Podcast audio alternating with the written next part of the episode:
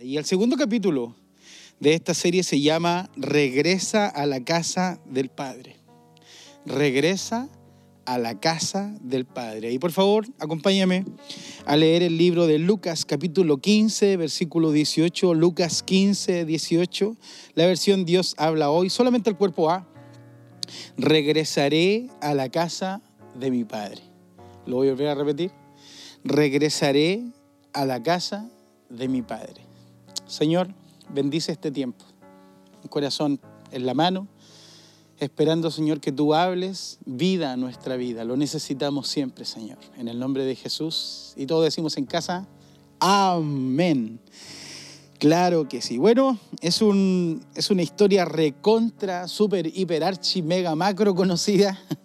Eh, la historia del hijo pródigo y Lucas 15 nos habla de esto y todos ya conocemos la historia del hijo pródigo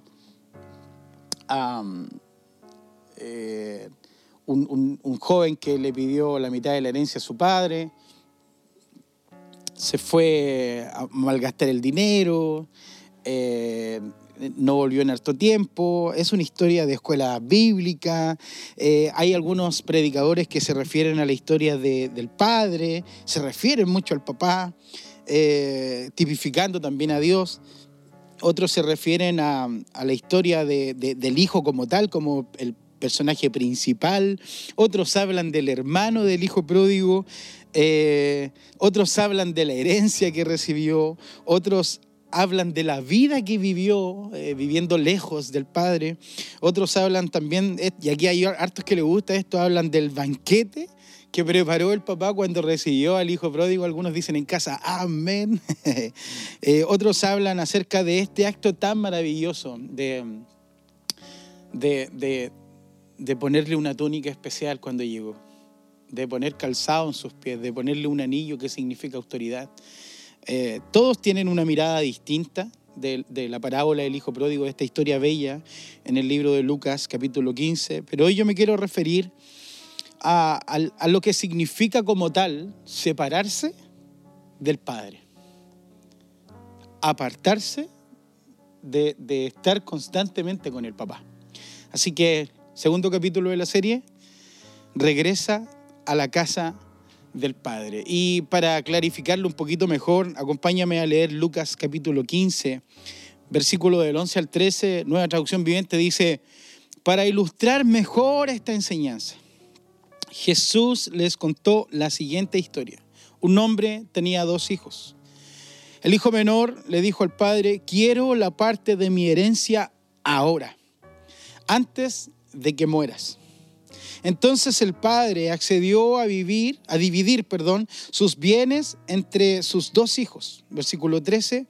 Y pocos días después, el hijo menor empacó sus pertenencias y se mudó a una tierra distante donde derrochó todo su dinero en una vida desenfrenada. La Biblia está llena de, ejemplos y de historias que nos hablan acerca de separaciones. Eh, no es algo anormal eh, que, cada uno quiera seguir su rumbo en la vida. Es como en la película Rápido y Furioso cuando se aparta Ryan y Toreto por un camino y uno por el otro. Es totalmente bíblico y lo podemos ver en la Biblia a través de la enseñanza de Abraham y Lot cuando se separan y se van a tierras distintas. Eh, cuando Pablo se separa, por ejemplo, de Bernabé también. Em, y, y todos los que estamos acá en este momento en línea, queremos de alguna forma caminar o buscar nuestro propio camino. Y tengo la bendición de ser padre, tengo a Mateo y Noah. Mateo es un precioso niño y, Mateo, y Noah igual de los, de los mismos, con sus cabellos largos y, tan felices ellos siempre riéndose. Y la verdad es que por más que sean mis hijos, por más que, que, que nosotros creamos que se parecen demasiado, no son iguales. Se parecen, pero no son iguales. Por más que yo y su mamita les enseñamos de la misma forma a ambos, de la misma manera, ellos no son iguales. Por más que les doy el mismo tiempo, el mismo amor a cada uno, por más que les hago sentir que son demasiado especial para nosotros con su mamita, ellos igual no son los mismos. son distintos, son, son, cada uno es especial en su, en su camino. Y en ocasiones nos damos el tiempo con Prilita y vamos a su habitación, los hacemos dormir, oramos por ellos, entregándoselos al Señor, declarando vida sobre ellos, creyendo que el Señor tiene un futuro brillante para cada uno de ellos, para Mateo y Noah. Pero de seguro que aun cuando hacemos todas estas cosas como buenos padres, ellos igual tomarán caminos distintos su futuro capaz que no sea el mismo del, del otro. Y no tengo idea de lo que van a hacer el día de mañana ellos, pero estoy seguro de que se van a desarrollar en áreas diferentes, pero que Dios va a tener el control de sus vidas y también de tus hijos en casa. Si tú lo crees, papito, di un fuerte amén ahí donde estás. Amén. Y si yo siento eso por mis hijos, ¿cuánto más Dios anhela que nuestros hijos sean hijos de bien y hijos bendecidos? O sea, si yo como padre de Mateo y Noah quiero lo mejor para mis hijos, imagínate cuánto más Dios quiere lo mejor para sus hijos. Cuánto más el Padre quiere lo mejor para sus hijos. Y no solo Él tiene planes para nuestros hijos, sino que tienes, tiene, tiene planes para ti y para mí hoy día. Así que créelo con todo tu corazón. Pero es allí en donde muchas veces actuamos nosotros como el hijo pródigo. Nos parecemos un poco a esta historia. Y quiero linkearlo con el, con el texto base y con, la, con, lo que acabamos de leer de Lucas 15. me quiero referir a que muchas veces perdemos el enfoque correcto como lo que acabamos de hacer al principio. Creemos que estamos mirando lo, lo que corresponde, pero perdemos el foco, perdemos el enfoque. Eh, solo queremos la bendición del Padre, al igual que el Hijo pródigo, y cuando Él nos bendice, nos comenzamos a alejar de manera muy silenciosa del Padre. Casi que tú y yo no nos damos cuenta. Lo mismo que hizo el Hijo Pródigo. Solamente quería la herencia y de un momento a otro empacó sus cosas y se fue y se alejó del Padre. Y ahora tú te preguntarás, ¿cómo me alejo yo del Padre? ¿Cómo nos alejamos del Padre? El enemigo comienza a poner pequeñas cosas en nuestro camino, siempre, siempre. No existe una estrategia nueva que él ocupe. Siempre, siempre ha sido la misma estrategia del enemigo, poner cosas pequeñitas para que tú y yo nos alejemos de la relación de nuestro Padre. No sé si te ha pasado, a mí también me ha pasado más de alguna vez. Pero por ejemplo, en esta temporada de pandemia, en donde cada día es un desafío, en donde está puesta a prueba nuestra fe, nuestra confianza en el Señor. Pero comenzamos a pensar que en verdad Dios tiene planes. Es verdad. Pero muchas veces decimos, pero no conmigo, quizás con otro. Quizás ya se olvidó de mí. El Padre tiene planes con otros, pero no conmigo. Comenzamos a creer que nuestro tiempo quizás ya pasó. Comenzamos a creer que a otros les toca ahora, que a mí ya me tocó comenzamos a mirarnos y miramos a los demás y decimos, Dios se olvidó de mí. Es como ya no estoy en el, en el, lugar de los hijos favoritos del Señor. El Señor se, se, olvidó de mí. Y es lo que el enemigo comienza a poner en, nuestro corazón. Comenzamos a mirar al Padre no como nuestra conexión diaria, como nuestra relación, sino que eh, perdemos el foco y ya no es nuestra fuente de vida la que el hijo necesita diariamente para poder tener una relación bella con su padre. Y hacemos lo mismo que hizo el hijo pródigo. Solo le pedimos la bendición, solo esperamos que nos bendiga y nos olvidamos de lo necesario que es estar conectados con el Padre. Lo importante no es la bendición, lo importante es la relación con el Padre y como consecuencia a favor nuestro va a repercutir en que vamos a ser bendecidos. Pero el hijo pródigo primero quiso la bendición y perdió la conexión con el Padre. Muchas veces nosotros nos hemos visto en la misma situación, como lo, lo, vengo diciendo. Estamos a la mitad del camino, estamos en julio, en donde probablemente las fuerzas, la fe, la confianza, la relación con Dios quizás ya no es la misma. Y comenzamos simplemente a esperar y pedir que Dios nos bendiga, pero nos olvidamos de tener una relación diaria con el Padre. ¿Alguien dice amén? A lo mejor hoy te sientes en ese lugar en verdad no tengo una relación tan cercana con mi Padre, no tengo una relación tan cercana con Dios. Y quizás hoy solo quieres la bendición de parte de Dios, pero no disfrutar de la relación con el Padre. Cuando el Padre lo único que quiere es que cada día le hablemos y le digamos, papito, te necesito tanto. Papito, necesito tu ayuda. Necesito tu consejo, Señor. Necesito tu sustento, Señor. Y ese fue el plan inicial. Cuando vamos al libro de Génesis, la historia inicial, el plan inicial, el plan perfecto era ese. Recuerden que en el, en el paraíso, en el Edén, eh, Adán y Eva tenían comunicación directa con el Señor, no había nada que los separaba. No había nada que fuera un muro en donde no pudiera haber una relación directa con el Padre. Y es el plan que Dios tiene para ti para mí, que nos presenta a través de la parábola del Hijo Pródigo también. La bendición y la herencia es la consecuencia de mi relación con Dios. Si estás anotando ahí, anota esta frase potente. La bendición y la herencia es la consecuencia de mi relación con Dios. Lo más importante es estar en la casa del Padre. Lo más importante es conversar con el Padre. Lo más importante es tener una relación con nuestro Padre. Cuando nos disfrutamos de esa relación, entonces malgastamos nuestro tiempo. Nos enfocamos solo en la herencia y perdemos la relación con Dios y nos alejamos de su presencia. Eso fue lo que literalmente le pasó al hijo pródigo. Estaba en una provincia muy lejana, estaba derrochando el dinero, viviendo una vida desenfrenada. Cuando se le acabó, dice la Biblia que en un momento entró en sí y dijo, en la casa de mi padre hay abundancia en la casa de mi padre hay de todo. Y, fue movido a, pensar, a meditar. Y me encanta lo que dice el libro de Lamentaciones, capítulo 3, versículo 40. Lamentaciones 3:40, versión Reina Valera 1960, dice, escudriñemos nuestros caminos y busquemos y volvámonos a Jehová.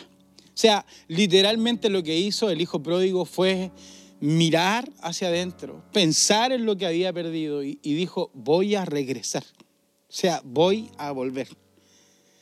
Ah, y creo que ese es el gran secreto, iglesia, de cómo regresar a la casa del Padre.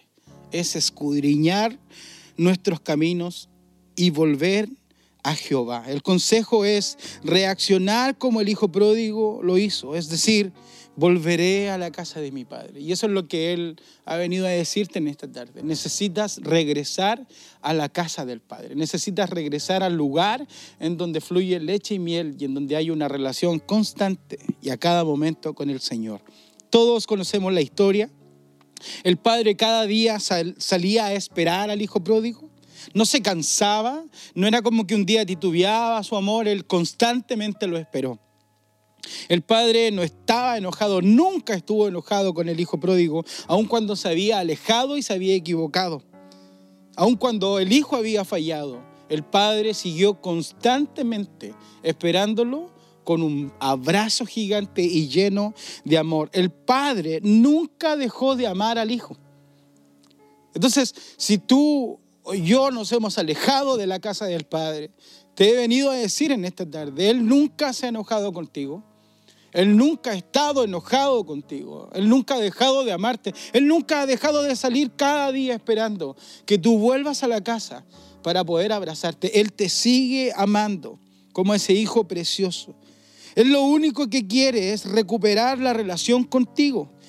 El, padre en la historia del hijo pródigo lo único que quería era recuperar la relación con su hijo. él no, no era tan tan prioridad que el hijo volviera a casa y que estuviera ahí y que se hiciera la fiesta. Él lo que quería era disfrutar los momentos que le quedaban de vida, su vida entera, los momentos de la vida del hijo, que fueran una relación bella con su hijo y con su otro hermano.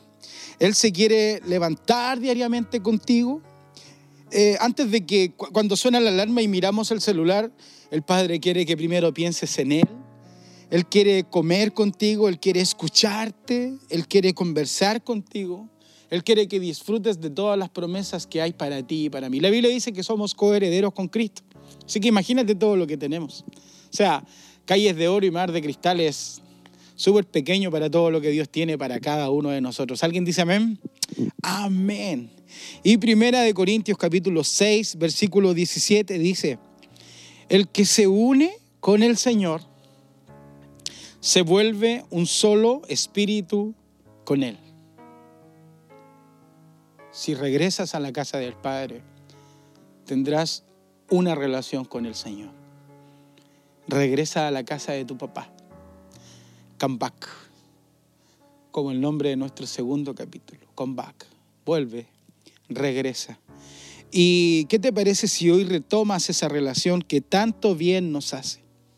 Regresar a la casa del Padre regresar al plan inicial, disfrutar de la relación de estar constantemente con el Señor. Me encanta lo que dice el libro de Oseas y creo que es un texto que ocupo en muchos mensajes. Y hoy día quiero, quiero, quiero hablártelo, pero quiero que puedas pensar en que es Dios el que te está hablando a través del libro de Oseas, capítulo 11, versículo 3, solamente el cuerpo A, y el versículo 4 y dice, escucha lo que Dios te quiere decir, escucha lo que tu papito te quiere decir. Yo te capacité desde tu infancia. Le enseñé a andar y lo sostuve en mis brazos. Lo traté con mucha ternura. Lo conquisté con expresiones de amor. Yo lo alzaba en mis brazos y jugaba con él, contento de ver sus sonrisas yo mismo le daba de comer como a un niño pequeño. ¿Sabes qué? No importa la edad que tengas. No importa lo averiado que puedas estar en tu vida, no importa lo lejos que puedas estar en la casa del Padre, Él siempre te va a mirar como su hijo. Él siempre te va a mirar como su precioso tesoro, así como yo en la noche. Oro por Mateo, oramos por Noah, así como te das el tiempo para tú bendecir a tu hijo y demostrarle amor, aun cuando que nada les pueda faltar, eso es mínimo al corazón que tiene Dios con cada uno de nosotros. Tú eres un niño, tú eres su precioso tesoro, tú eres, eh, eres lo más preciado, eres el regalón del Señor. Así que iglesia, regresa a la casa del Padre, come back. Dios quiere lo mejor para ti y para mí. Regresar a la casa del Padre es lo mejor que podemos hacer. Y te quiero, te quiero, te quiero invitar en esta noche a que puedas pensar en que muchas veces perdemos el foco y nos ponemos simplemente a pensar en las bendiciones de Dios, cuando lo prioridad en nuestra vida debiera ser que si tengo una buena relación con mi Padre, que si estoy en la casa del Padre, entonces como consecuencia voy a tener la bendición. La bendición es la consecuencia de una buena relación, de estar viviendo en la casa del Padre. Y ahora quiero hacer dos oraciones. Quiero orar primero por, por cada uno de los que en cada hogar se sienten trastocados por este mensaje. Y creo que todos alguna vez hemos sido el hijo pródigo. Creo que todos alguna vez nos hemos desenfocado. Pero este momento es un momento oportuno en donde necesito que sientas el abrazo del Padre que te está esperando, que alza sus brazos y te dice, hijo, no pasa nada, no pasa nada, te he estado esperando todo este tiempo. Mi amor por ti sigue intacto. Qué bueno que regresaste a la casa del Padre. Así que en el lugar donde estás, si puedes cerrar tus ojitos y a través de mi oración poder interpretarte. Señor, queremos regresar a casa, Señor. Como decía Lamentaciones, Señor, escudriñar nuestros nuestro corazón, nuestros caminos, Señor, y volver a tu casa, Señor. Lo que hizo el hijo pródigo, Señor, recapacitó, pensó, volvió en sí. En la casa de mi Padre está todo lo que yo necesito. Y aquí estamos, Señor. Una vez más, Señor, hemos vuelto y te, te venimos a decir, Señor, que te necesitamos más que nunca. En este tiempo, en este mes, Señor, necesitamos sentir tu amor, Señor, porque como hijos, Señor, no podemos ser huérfanos, necesitamos un Padre para poder sentirnos, Señor, bendecidos. Y tú has estado siempre ahí, somos nosotros los que vamos cambiando, Señor. Pero en esta tarde, Señor, recibe nuestra oración como un grito de auxilio, Señor, entendiendo que tú eres lo que nosotros necesitamos. Tú eres, Señor, lo que más añora mi corazón. La Biblia dice, alzaré mis ojos a los montes. ¿De dónde viene mi socorro? Solo tú eres, papito. Solo tú eres nuestro socorro, solo tú eres nuestro sustento, solo tú eres nuestra ayuda. Y queremos sentirnos ahí en tu regazo en esta tarde, Señor, como hijos regalones, Señor. Gracias, porque nunca cambias. Gracias, Señor, porque tu amor por mí es incondicional. En el nombre de Jesús. Y para todos los que por primera vez están en línea, que le enviaron el link y se encontraron con este mensaje, con nuestra reunión, con nuestro encuentro, te quiero invitar a que, a que puedas aceptar a Jesús en tu corazón. Aceptar a Jesús es simplemente comenzar una nueva vida, pero que Jesús sea el centro de tu corazón. Y no tienes que, que, que hacer nada raro, simplemente tienes que abrir tu corazón en este momento y repetir esta oración conmigo. Deja que Jesús entre en tu vida. Repite conmigo, Señor Jesús, muchas gracias por abrir tus brazos en esta tarde, por mirarme con tanto amor, Señor, por cuidar de mí toda mi vida. Señor, en este momento quiero que entres en mi corazón y que seas el dueño de mi vida, de mi familia, de mi entorno, Señor. Te acepto. Reconozco, Señor, que eres mi Salvador perdona mis pecados y también inscribe mi nombre en el cielo. En el nombre de Jesús, amén y amén. Te queremos dar la bienvenida como iglesia. En nombre de mis pastores, Patricio y Patricia, eres parte de la familia AR Ministries. Así que todos los amigos que están ahí en línea en YouTube, por favor, comenten ahí y digan bienvenido a casa, qué bueno que eres parte de la familia AR. Iglesia, seguimos adorando, Dios te bendiga.